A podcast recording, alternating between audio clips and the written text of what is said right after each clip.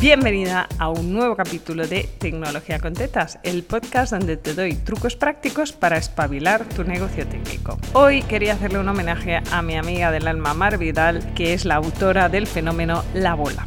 Hoy vamos a hablar de la bola. Y la bola, como la explica Mar, y os pongo en contexto de cómo salió este concepto y veréis que muchos de los que estáis escuchando os veréis representados. La bola suele empezar con dos o tres proyectos a medida que has presupuestado mal y te salen los dos o los tres a la vez y vas bien, porque te caben, pero luego se empiezan a enredar. Y mientras tienes esos dos o tres enredados, resulta que te entran un par de proyectos más que no tenías previsto, que tenías medio enfilados y que no esperabas que salieran ahora. Y entonces ya tienes cinco proyectos rodando, de los cuales tres, cuatro van mal. ¿Por qué van mal? Porque tú vas de fonda de la vida. Es que no hay persona que pueda gestionar cinco proyectos a la vez sin equipo. Entonces es ese momento en el que decides, madre mía, estoy ahogada, voy a buscarme equipo. Pero estás tan, tan, tan, tan, tan ahogada que no tienes tiempo ni para delegar. Y para acabarlo de rematar, acaban de entrar dos proyectos más, porque la bola suele producirse en ese momento de traspaso entre me manejo guay, me llegan los clientes que necesito y de repente despego y todo el mundo me pide cosas. Yo estaba ahí, ese fue mi 2019-2020 y empiezas a tener bola de no decir que no a nada, porque vienes de la fase de miedo, de Dios mío, Dios mío, Dios mío, pueden pasar meses sin que nadie me contrate y tengo que decir que sí a todo, porque igual me muero de hambre si no digo que sí a todo. Pero decir que sí a todo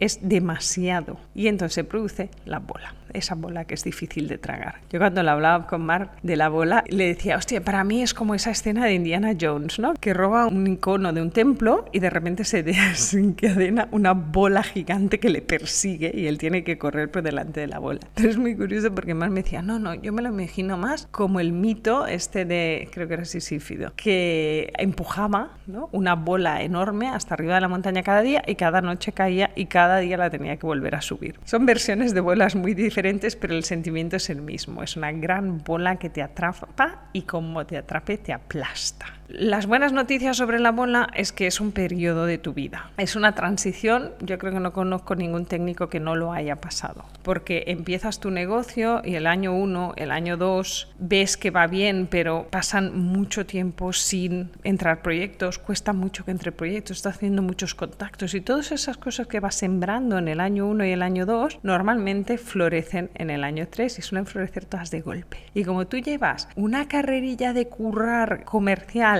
brutal, todo ese trabajo de 48 meses de repente, ¡pam!, acaba en tu mesa. Y eso que tú pensabas que harías dos proyectos al mes se convierte en cinco al mes. Y en el segundo mes ya no tienes capacidad. ¿Cómo solucionar esa situación hiper angustiosa? Si estás en ella, sabes que lo estás pasando mal. Si estás a punto de llegar, porfa, escúchame e intenta evitar parte de las consecuencias personales de este momento. Si ya lo has pasado y quieres compartir tus experiencias, ya sabes que mi email está siempre abierto para ti. Hay dos situaciones en la bola. Tener una bola y tener pasta o tener una bola y no tener pasta. La resolución es muy distinta. En general, cuando tienes la bola, tienes pasta, porque si has sido lista y estás cobrando un porcentaje elevado a la confirmación con cada nuevo proyecto que entra, entra pasta y tienes pasta en el banco. Es el primer momento, yo recuerdo ese momento de pensar, coño, tengo pasta en el banco sin tenerla que sufrir. Si tienes pasta, es fácil, busca a alguien muy bueno y contrátalo que te saque el marrón. Y no es un junior, una persona recién licenciada, es una persona tan buena como tú. Vas a perder pasta, vas a perder margen, le vas a pagar tu salario, pero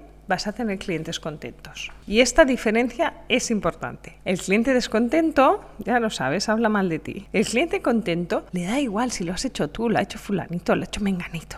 Tú eras responsable de hacer este proyecto y lo has hecho. Y aquí hay un miedo como muy atávico que tenemos los técnicos de ¿y si fulanito me roba los clientes? Pues ya llegarán más. Está bien, si hay una cosa en este mundo que abunda, es clientes tecnolerdos, vamos a entendernos, con amor, que necesitan ayuda y cada día va a haber más. Si es que la demanda no para de crecer, pero lo que tú tienes que proteger es tu reputación. Así que si tienes que perder pasta o quedarte a cero para tener a ese cliente contento, sacarle de encima de tu mesa y cerrar un proyecto que te permita ir limpiando la bola, hazlo. Es la mejor solución. Si estás en una bola de las chungas, que es tengo bola y he hecho tan mal mis presupuestos que no tengo pasta porque he dejado todo para el final o venía tan justo que me he gastado la pasta y no tengo para pagar, ahí, aunque te parezca muy duro, tienes que ser valiente. Tienes que decirle al cliente que no puedes atenderle y devolverle lo que te haya pagado. No tienes otra. Es que la bola que tienes montada no se va a deshacer sola. Las bolas se hacen solas, pero no se deshacen solas, por mucho que ti te esperes sentadito en tu mesa. Así que para deshacer la bola hay que tomar decisiones valientes. Una decisión es quedarte a cero y no ganar dinero, pero tener clientes satisfechos, y esto implica tener dinero para pagarle a otro. Y la segunda es decir que no. Tienes que empezar a decir que no, y este es el gran aprendizaje del momento de la bola, que es que hay que decir que no. Si ya has recogido una parte del dinero, tienes que devolverla. Opción 2. Devuelves el dinero y pasas el proyecto a alguien de tu confianza. En la cabeza del cliente eres tú quien está resolviendo el problema. Y te lo digo por experiencia propia, la de gente que me llega y me dice, ay, ¿me haces esto? Y yo le digo, no, pero tengo una alumna súper espabilada que te lo va a hacer súper bien. Y en su cabeza están muy agradecidas de que yo les haya pasado con la persona correcta. Entonces, no tengas miedo a derivar, a pasar, a crear alianzas. Las alianzas son maravillosas porque son de ida y de vuelta. Si tú montas webs y te alías con un mentor, el día que el mentor necesita webs o que sus mentorizados necesitan webs, te las pasa. Pero es posible que tú encuentres gente que viene a pedirte una web y que no está lista para tener una web y se las puedes pasar.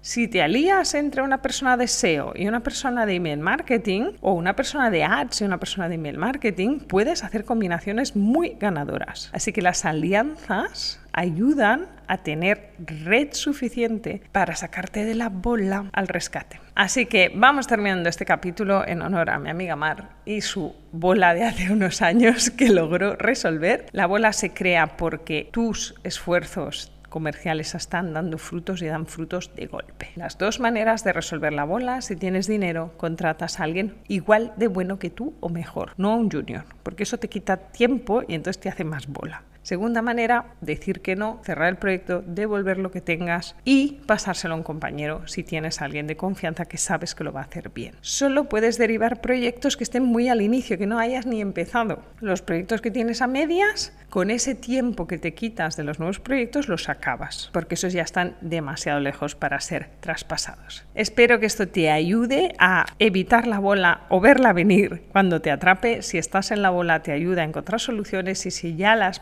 ya sabes, me encantará que me cuentes tu experiencia. Puedes pasarte por nuestras redes sociales, puedes pasarte por mi web y escribirme un mail. Me los leo todos y respondo en un tiempo prudencial porque a veces hay una avalancha de mails en mi inbox, pero estaré encantada de oírte con tus experiencias bolísticas. Y hasta aquí este nuevo capítulo de Tecnología con Tetas, el podcast donde te doy trucos prácticos para espabilar tu negocio técnico. Nos oímos la próxima semana.